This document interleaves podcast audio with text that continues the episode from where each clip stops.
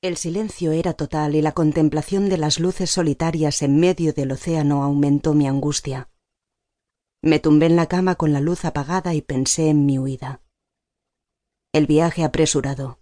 Las disculpas a todos. Necesito urgentemente unas vacaciones. La sorpresa de Eduardo con su propia maleta en la mano a punto de marcharse.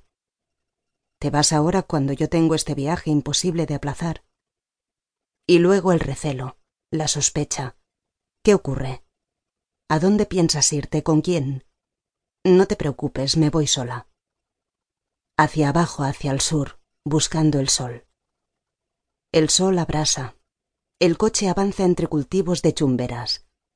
Las casas yerguen su blancura sobre una tierra negra. Delante de las casas, diminutos muretes pintados de blanco encierran macizos de geranios rojos. Hay huertos con brotes de un verde tierno, una pelusa vegetal que contrasta con la violenta mancha del suelo color carbón. Los volcanes, señala lacónico el conductor. En el sur hay más. Dormidos, apagados pero desafiantes, los volcanes en sucesión perfecta, casi la misma altura, la misma forma impecablemente cónica, impiden por un momento ver el mar. Pero pronto recuperamos el agua azul, la costa erizada de lava. Un pueblo de pescadores alegra el final del camino. Ahora enseguida dejamos la costa, nos vamos al interior y llegamos a donde usted quiere ir. Detrás de las montañas, a la izquierda.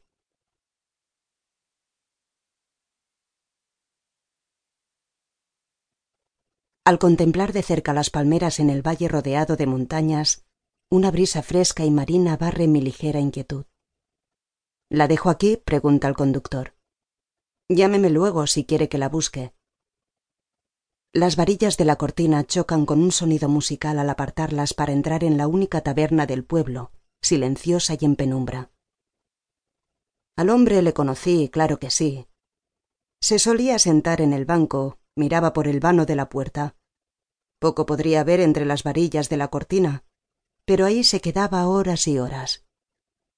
¿Usted qué dice que es de él? La mujer ya sé que no. No, el que yo le digo no tenía mujer. Viudo. Era viudo. Me lo tiene dicho cien veces. Mira, Ginés, desde que murió mi mujer ando de un lado para otro, sin rumbo. Dinero tenía, desde luego, porque enseguida alquiló un coche y cuando se cansaba de estar aquí se ponía a correr por la isla. Poco tenía que correr el cristiano, pero allá iba arriba y abajo, a Playa Blanca, a la montaña de fuego, a donde quiera que se le ocurría. Luego volvía y en unos días ni se movía. Bueno, ¿y usted quiere comer aquí? Sí, yo le preparo algo enseguida. Una ensalada y unos peces. Unas viejas que me han traído para mí. Sí, mujer, se lo preparo. No, pues yo eso no se lo notaba. Preocupado no. Yo le veía como si esperara algo, como si estuviera esperando algo que iba a llegar, algo que le iba a ocurrir. Son cosas mías, ¿eh? No me haga caso. Mire, el primer día cuando llegó, venía paliducho el hombre. Era mediodía. Un día de calor de esos fuertecitos. Entró por esa puerta. Apartó la cortina, se apoyó en el mostrador.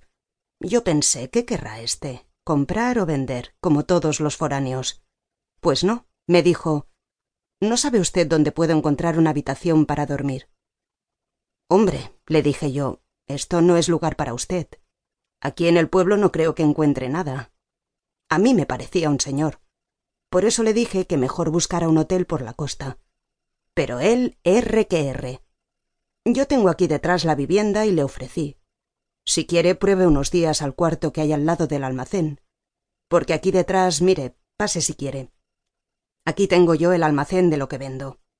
Los comestibles y todo lo demás, que si ferreterías, que si plásticos, hay que tener un poco de cada cosa. Venga, siéntese aquí, que es el sitio más cómodo. Además, desde aquí se ve la puerta, pero no le ven a uno. Espere que atienda esta y enseguida estoy con usted. Habla más alto, mujer, que no te entiendo. Sal y vinagre, ya va. Ahí la señora pregunta por el hombre aquel, aquel Eduardo que estuvo en mi casa hace tres años. ¿Te acuerdas de él, verdad? Anda, vete con tus prisas, que ya lo apunto.